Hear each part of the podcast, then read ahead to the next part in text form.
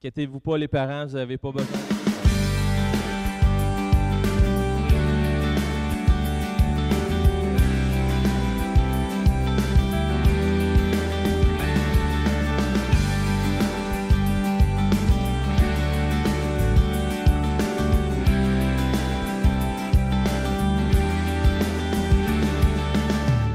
Comme vous savez, euh, dernièrement, je me suis marié, pas tout seul, avec ma merveilleuse épouse.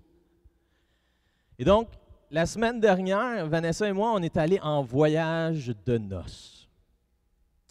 Et euh, n'ayant pas peur de rien, parce que notre foi est en Christ, on est allé en République dominicaine. Ceux qui ne savent pas, tu pas sûr d'en revenir quand tu vas là à Star. il y a eu à peu près, je pense, on rendu à quoi comme 10 décès là-bas. Et euh, ça, a été, ça, a été un, ça a été un stress pour nous. Parce qu'on était là, on se disait, hey, mère, mais on change-tu d'endroit? C'est quoi qui se passe? C'était pas clair, c'était quoi les raisons des décès? Tout ce qu'on savait, c'était des, des Américains. Et là, Vanessa m'a dit, mais là, qu'est-ce qu'ils vont faire s'ils voient mon passeport que je suis né à New York? On pensait que j'étais américaine. Mais euh, on a donc déclaré Marc 16, 18 sur nos vies. S'ils boivent quelques breuvages mortels, il ne, leur fera aucun mal. On a déclaré la même chose sur la nourriture. On n'a pas pris de chance. Et voilà, on est de retour en vie. On est vivant. On a eu un bon temps. C'est un temps de connexion pour nous. C'était aussi un temps de repos. Après plusieurs mois de rush à préparer le mariage, on s'est dit, tiens, en quatre mois, on va préparer un mariage, on va vendre deux maisons, on va acheter une nouvelle maison à Drummondville, on va faire les démarches pour une nouvelle euh, garderie, une nouvelle école. On s'est dit, tiens, on va tout faire en même temps, c'est plus le fun de même. le temps passe plus vite. Bref, plusieurs mois à courir de tout bord, tout côté, sans trop avoir de chance de s'arrêter, de pouvoir se reposer. Là-bas, on ne faisait pas à manger. Alléluia. On ne faisait pas le lit. Alléluia. Mais Vanessa, elle ramassait pas plus son linge. Alléluia. Non, attends une minute. Non. On pouvait dormir aussi longtemps qu'on voulait. Oh, my. Juste avant, la semaine avant qu'on parte, j'ai un petit policier qui est arrivé à 5 heures du matin dans ma chambre à la maison qui dit Je suis policier. On se lève. Je dis, one minute, il est 5 heures. Moi, là, je dors. Eh oui, Noah, euh, Noah c'est un, un lève-tôt. Quand c'est le temps de dormir, il se lève de bonne heure, puis quand c'est pas le temps, il dort. Qu'est-ce que vous pensez qu'il est arrivé le matin? Il a dormi.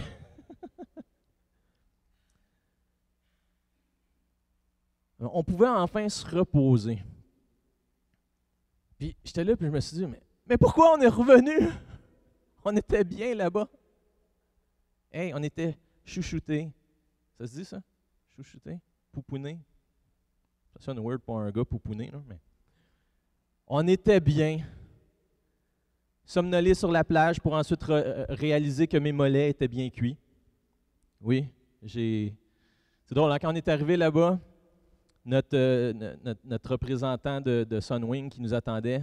C'est un, cousin haïtien, comme qu'ils disent là-bas. Les, Québécois, ils disent Ah, c'est les cousins. Et là, il regarde, puis il dit, euh, il dit Ah, quand tu vas partir, euh, vous, madame, vous allez être noir comme moi.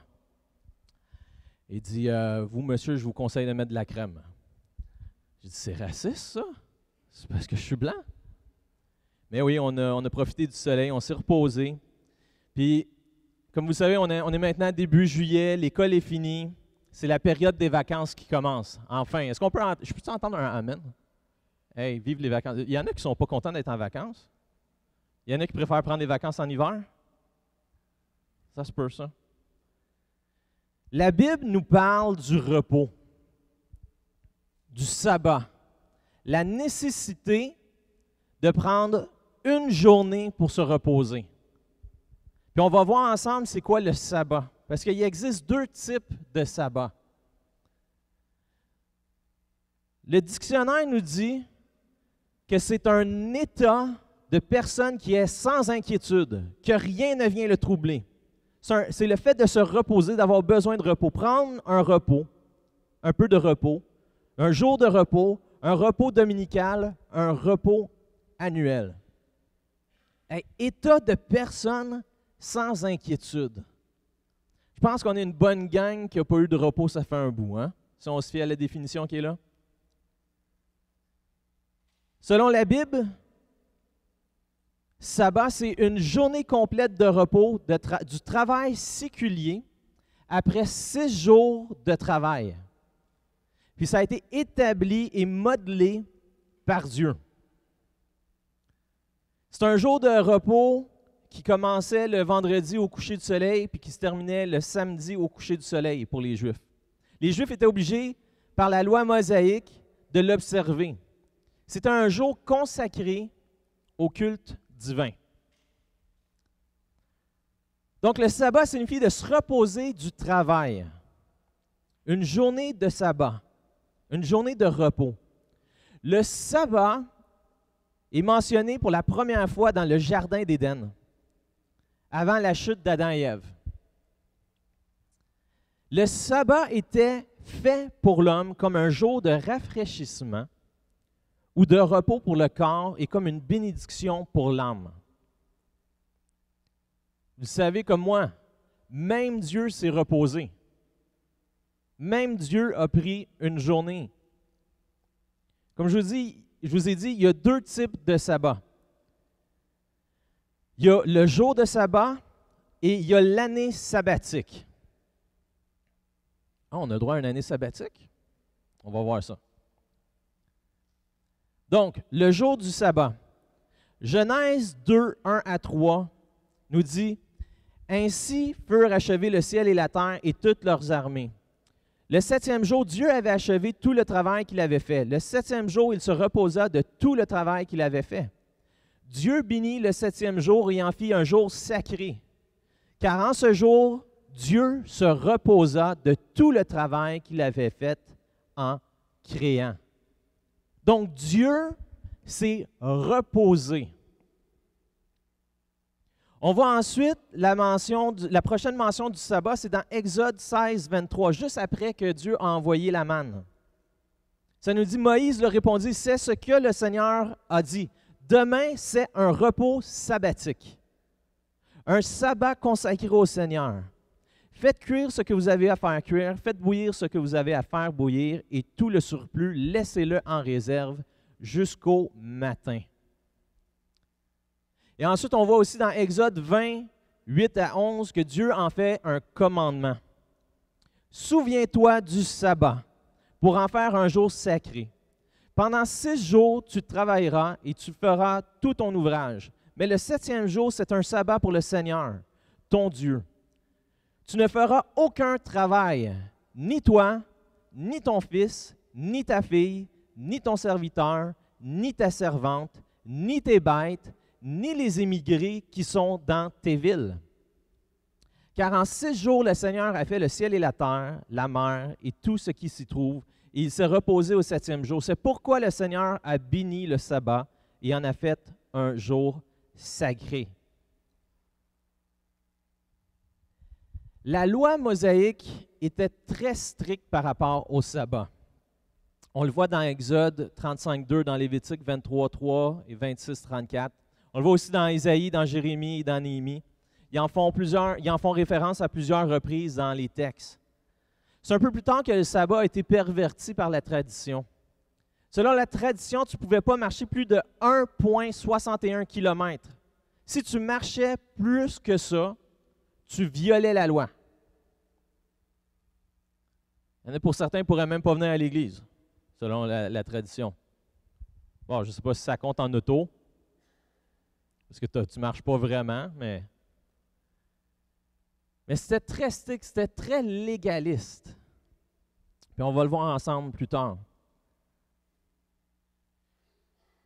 comme je vous ai dit, il y a l'année sabbatique. Selon la loi de Moïse, une terre ne pouvait pas être cultivée sept années en ligne.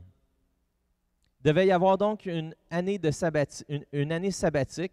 Et donc, il faisait une rotation sur les terres agricoles pour permettre au sol de se régénérer. Ça, on le voit dans Lévitique 25, 2, 7. Puis c'est tellement incroyable de voir qu'encore aujourd'hui, les cultivateurs, c'est comme ça qu'ils fonctionnent.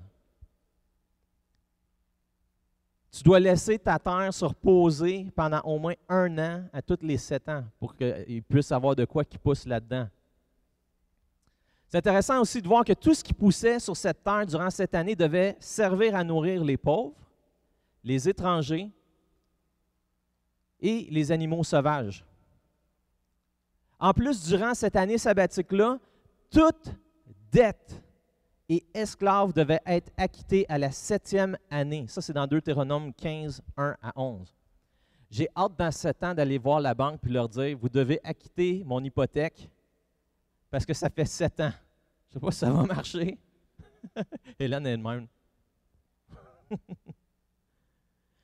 Et très peu de gens respectaient cette année sabbatique, même dans, ce temps-là. On le voit dans 2 Chroniques 36, 20 à 21, que cela, ça avait été très négligé. On va le voir maintenant dans le texte. Ça dit Il exila à Babylone ceux qui avaient échappé à l'épée. Ils lui furent soumis à lui ainsi qu'à ses fils, jusqu'à la domination du royaume de Perse, afin que s'accomplisse la parole du Seigneur prononcée par la bouche de Jérémie, jusqu'à ce que le pays se soit acquitté de ses sabbats.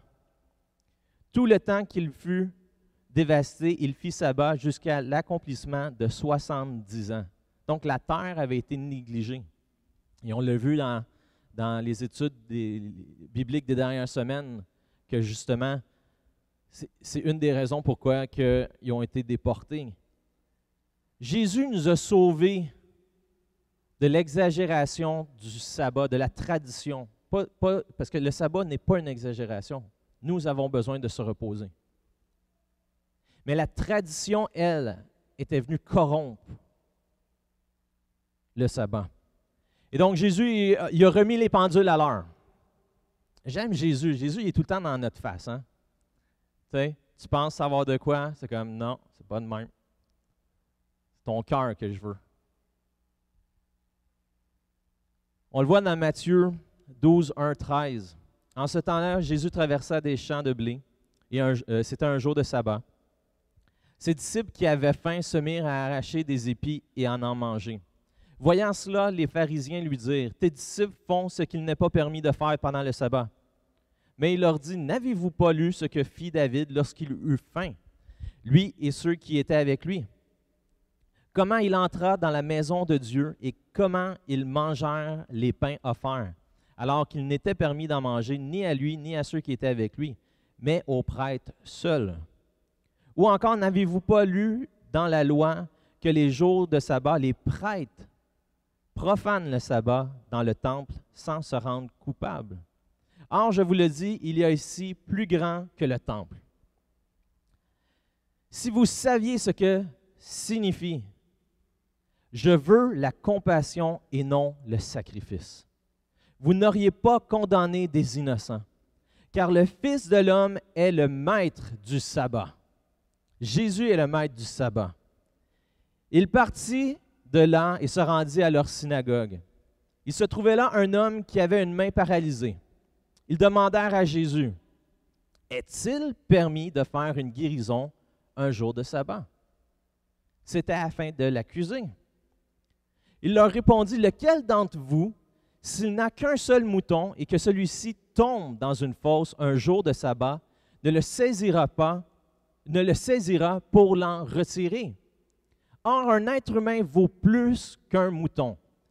Combien plus? Ainsi, il est permis de faire du bien un jour de sabbat. Alors il dit à l'homme, Tends ta main. Il la tendit, et elle redevint saine l'autre. Les pharisiens étaient tellement légalistes qu'ils n'aidaient même pas les gens dans le besoin durant la journée du sabbat. Puis on vient de le voir qu'ils ont tenté de piéger Jésus avec ça. Le problème, c'est que la loi surpassait, par rapport à ça, la loi surpassait le deuxième plus grand commandement, qui est Tu aimeras ton prochain comme toi-même. On a besoin de se reposer. Comme je vous ai dit au début, on s'est reposé pendant nos vacances de lune de miel. Mais on a été quand même utilisé par Dieu. Puis j'aime tellement ça quand Dieu se sert de nous. On a rencontré quatre couples de Québécois là-bas. C'est facile de reconnaître un Québécois, hein? T'entends un mot en français, puis c'est suivi d'un bip, d'un sacre. C'est comme, un, comme un appel à un regroupement. Tu sais, tu es sur le bord de la piscine, puis tu entends un mot, puis là, bip! Ah, ça, c'est des Québécois. Là, tu entends plus loin. Hey, toi, bip! Ah, OK, ça là. Puis là, c'est comme si le troupeau se rassemble. C'est ça qui s'est passé là-bas. On était les, Québécois ensemble. Puis on était à la piscine, puis il y a une jeune femme qui a commencé à, à nous parler. Et euh, son, conjoint, tu voyais que lui, il avait commencé à boire de bonheur. Euh, il était déjà sur le party. puis il commençait à être déjà amorti. Tu sais. Et là, la jeune femme commence à nous parler, à nous dire que ça fait longtemps qu'elle veut avoir des enfants. Mais qui ne sont pas capables à cause qu'il y en a un des deux qui a des problèmes de tuyauterie. Et quand elle dit, elle fait ça de même. Tu sais, elle n'était pas très subtile.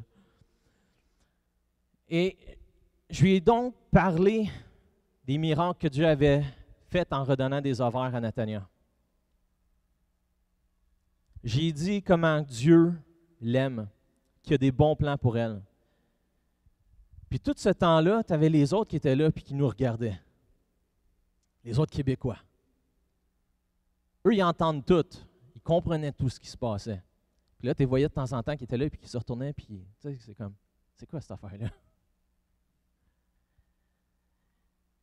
Puis Vanessa, puis moi, on a, demandé à cette jeune femme-là, on a dit, est-ce qu'on peut prier pour toi? Voyez, nous, on était là pour se reposer.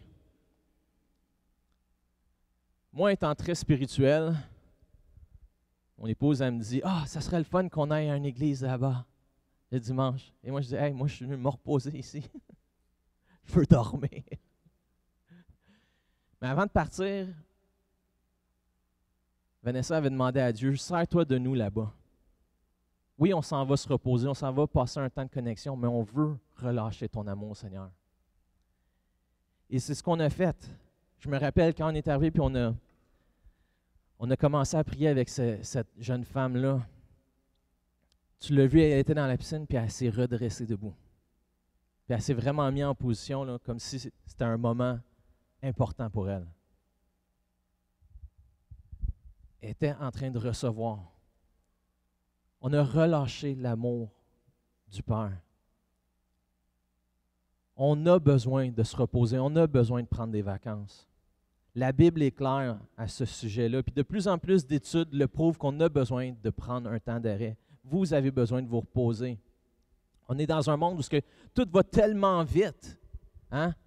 La fin de semaine arrive, on finit de travailler. Qu'est-ce qu'on fait? On arrive à la maison, bon, ben, lavage, faut faire l'entretien du terrain, euh, puis go, go, go. On n'arrête jamais. On ne prend pas le temps de s'arrêter. On, a tous on connaît tous quelqu'un dans notre vie qui est workaholic. Le problème, c'est que la société est en train de devenir workaholic d'une certaine manière. C'est que les gens sont toujours en train de travailler. Puis c'est de plus en plus fréquent à cause de la facilité d'être contacté aujourd'hui, que ce soit par les cellulaires, par les emails, les SMS, etc. Même quand j'étais là-bas, Pasteur Claude s'ennuyait de moi, fait qu'il m'écrivait. Puis comment est la température? Heureusement, on n'avait pas, il n'y avait pas d'internet, il fallait aller dans le lobby, puis c'était compliqué. Mais les choses rentraient. Je me souviens un moment donné, j'étais arrivé, puis j'ai pris mon téléphone quand j'étais dans le lobby, puis je regarde, puis j'étais rendu à comme 100 queues emails. J'ai fait comme, Hi! Puis là, j'étais là, puis je commence à supprimer des emails. Puis là, je suis comme, hey, non, il faut que j'arrête. C'est pas le temps. C'est pas le temps. On doit être capable de s'arrêter, de se reposer, sinon, notre corps va le faire à notre place. C'est aussi simple que ça. Puis ça, on appelle ça le burn-out. Le burn-out, ça s'appelle aussi le syndrome d'épuisement professionnel. Puis selon moi, là, on pourrait enlever professionnel parce qu'on s'entend-tu que tout le monde peut faire un épuisement? Que tu sois parent à la maison, c'est une job à temps plein. que tu sois un aidant euh, naturel, que tu viennes de devenir parent, tu as un bébé, tu peux faire un burn-out. Et donc, c'est un, un, épuisement qui fait référence à un état de fatigue mentale, physique, intense. Puis ça nous rend impossible de fonctionner normalement dans n'importe quel cadre. Le burn-out n'est pas une maladie mentale, à proprement parler. C'est plutôt un déséquilibre qui s'installe progressivement et qui, combiné au stress quotidien de la vie moderne, amène une intense fatigue physique, mentale, qui semble insurmontable. On les connaît, les causes de burn-out. Il y en a plusieurs. Euh, plusieurs des points communs, c'est stress chronique, charge de travail élevée, vivre des tensions au milieu professionnel, ça, ça, peut être en milieu familial aussi. Mauvaise communication, des collègues qui nous harcèlent psychologiquement, trop grande exigence, etc. Savez-vous qu'au Canada, on estime qu'il y a 25 à 50% des travailleurs qui vont expérimenter un jour un burn-out? C'est beaucoup, là. C'est un sur deux. Les statistiques sont différentes selon différents domaines de responsabilité professionnelle. Et de plus en plus, même nos jeunes font des burn-out. Nos jeunes vont au cégep, à l'université, et on a des jeunes qui tombent en burn-out. Parce que la charge de travail est tellement élevée. Je me rappelle, moi, quand j'étudiais en génie électronique, je finissais souvent mes devoirs tous les soirs à 2 heures du matin, puis je recommençais les cours à. Il fallait que je prenne l'autobus à 6 heures le matin, puis je commençais les cours à 8 heures. Puis je sortais de là à 6 heures le soir. Et on en avait qui faisaient des burn-out. Ça touche les hommes et les femmes de tout âge.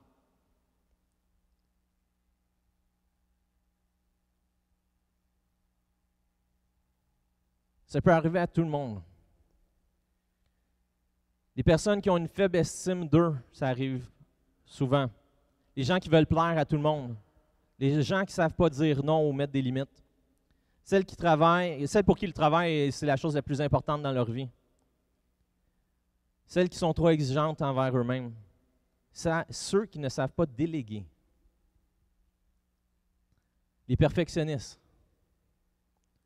les principaux symptômes du burn-out, c'est la fatigue intense, ça c'est les symptômes physiques, fatigue intense, nausées, troubles de digestion, douleurs diverses, migraines, maux de dos, courbatures, problèmes de peau, insomnie, troubles du sommeil, perte ou gain de poids, hypertension, anxiété, culpabilité, agressivité, colère, baisse de l'estime personnelle, sentiment d'incompétence, désespoir, sentiment d'abandon, pessimisme, impatience, impossibilité à communiquer, perte de mémoire, indécision, confusion, distraction et difficulté à se concentrer. c'est intéressant de voir c'est quoi le traitement, le, traitement numéro un pour un burn-out. La première chose que les médecins font quand on fait un burn-out, c'est qu'ils nous arrêtent de travailler.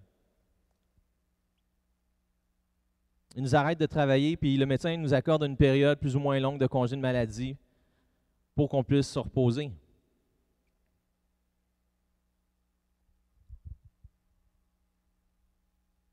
Dieu nous a dit de nous reposer.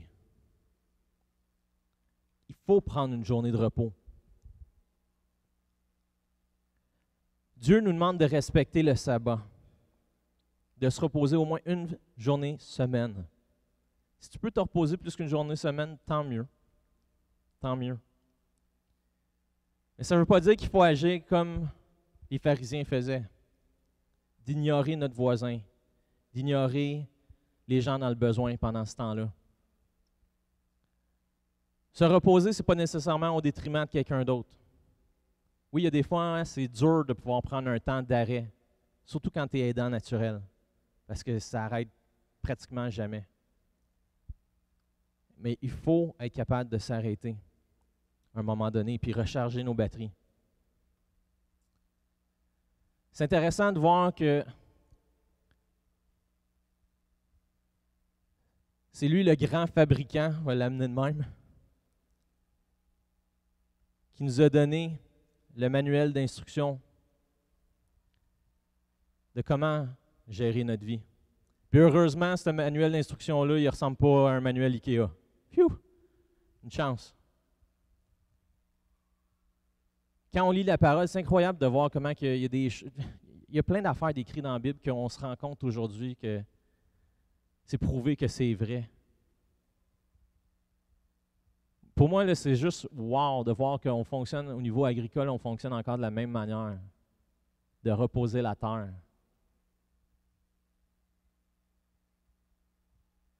Dieu sait tout, il connaît tout. Quand il nous demande de quoi, c'est pour notre bien. C'est pas pour nous taper ses nerfs, c'est pas pour nous dire regarde ce que tu fais, c'est pas correct. Non, c'est parce qu'il veut notre bien. Il nous aime trop.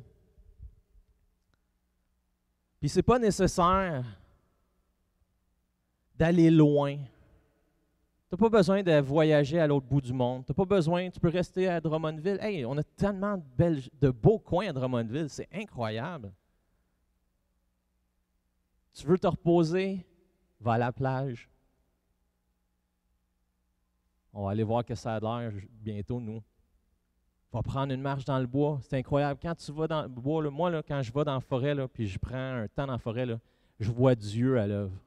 Je vois les, les beautés, toutes les choses que Dieu a faites. C'est souvent là que tu peux te remettre devant Dieu puis dire Seigneur, parle-moi. C'est un temps de tranquillité. Le repos, c'est ça aussi. Hein? Notre cerveau, il arrête jamais. Le hamster, là, en train de courir là-dedans. On a besoin de se reposer.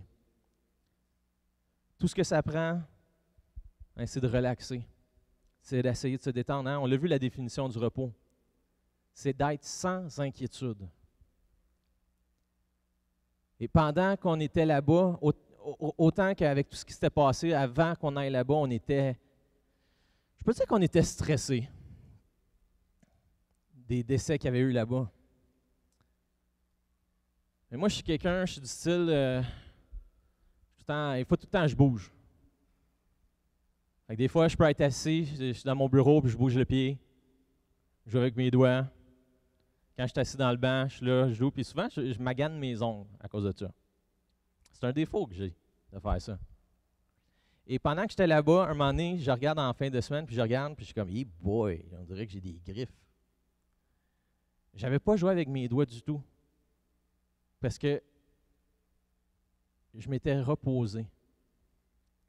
J'étais vraiment sans inquiétude. Puis je peux vous dire que c'est. Je pense même pas que je peux compter le nombre de fois que je me suis senti de même sur une main.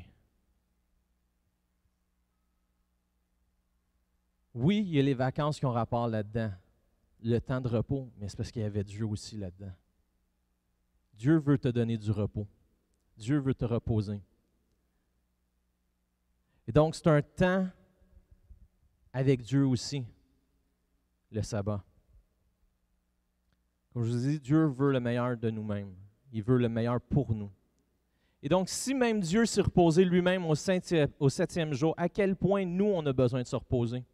qu'on a besoin de respecter ce que Dieu nous demande?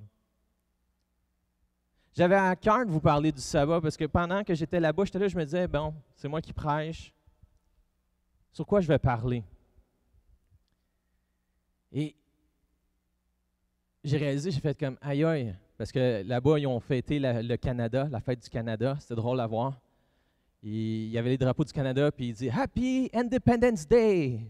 Bonjour de l'indépendance. On a comme mélangé des trucs. Puis je me suis rendu compte à quel point on a, ça, le temps avait avancé. la Saint-Jean était passée. Le premier était passé. On était rendu en juillet. Puis c'est le temps des vacances. Puis plusieurs d'entre vous, vous allez partir en vacances. Vous allez prendre des vacances. Vous n'allez pas aller travailler.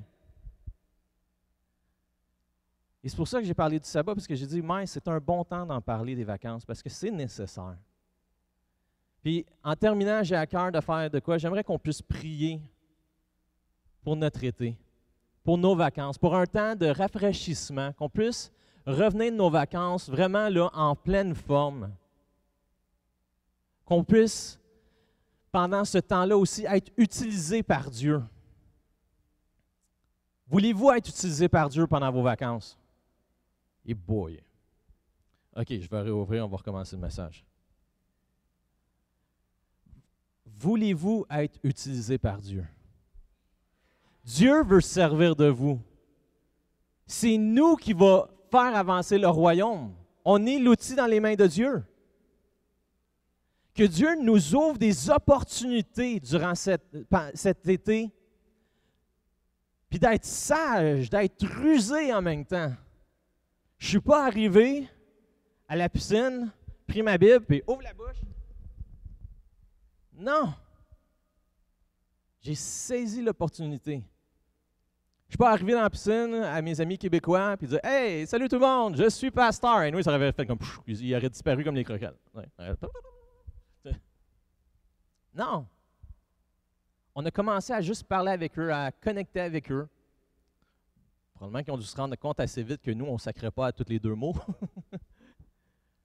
Mais soyez rusés. Souvent, on est là et on, on associe rusé à comme l'ennemi. Jésus, il était vraiment rusé, il était vraiment smart. Hein? On va utiliser le, mot smart à la place. Soyez smart. Voyez les bancs? C'est notre responsabilité de les remplir. Les gens ne vont pas apparaître tout seuls. La pensée magique, là, ça ne marche pas. Là. Hein, vous connaissez le vieux chant Nous sommes l'armée de Dieu? Non. Vous vous souvenez pas de ça? Nous sommes l'armée de Dieu, les fils d'Abraham, une génération. Euh, oh boy, OK. Vous connaissez le chant, on va dire. Que Dieu se sert de nous, puis qu'on puisse avoir des vacances, qu'on va être renouvelé, ressourcé, qu'on va revenir en feu pour le Seigneur. Amen. Je vous invite à vous lever debout.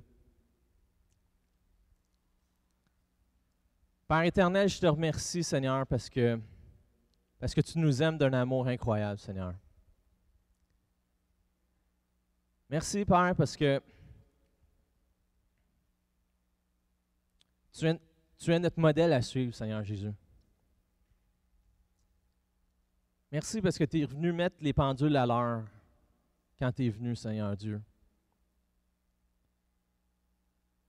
Père, je prie qu'on puisse avoir des belles vacances, qu'on puisse avoir un été incroyable, Seigneur Dieu. Que ça puisse être un, un été où ce on va voir ta gloire à l'œuvre comme on ne l'a jamais vu auparavant, Seigneur. Père, je te prie que tu puisses te servir de nous pour l'avancement de ton royaume, Seigneur. Aide-nous à être smart, Seigneur, à saisir les opportunités, à être sage, Seigneur Dieu. Je te prie que tu puisses bénir nos familles, Seigneur. Pour plusieurs, Seigneur, plusieurs sont épuisés. Plusieurs ont passé des moments durs, Seigneur. Je prie pour une nouvelle saison, Seigneur. Une saison de joie. Une saison de bénédiction, Seigneur. Une saison où ce vont te voir agir comme ils l'ont jamais vu auparavant, Père. Je prie qu'on puisse avoir un beau problème à l'Église, Seigneur. Qu'il y ait tellement de gens qu'on ne sache pas où les mettre, Seigneur Dieu. Parce que tu vas être à l'œuvre en nous, Seigneur. Que, qu'on ne t'étouffe pas, Seigneur. Alors, je prie pour ta bénédiction sur les, les vacances, sur nos, temps de repos, Seigneur. C'est au nom de ton Fils que j'ai prié. Amen et Amen. Passez des belles vacances pour ceux qui vont partir en vacances. Ça se peut qu'on ne se voit pas. Soyez bénis. Pensez à nous, mais surtout pensez à vous. Passez un temps en famille. C'est un bon temps pour aller voir la famille. Aller faire des activités. Aller à la plage. Hein, Madame Coder? la piscine, va.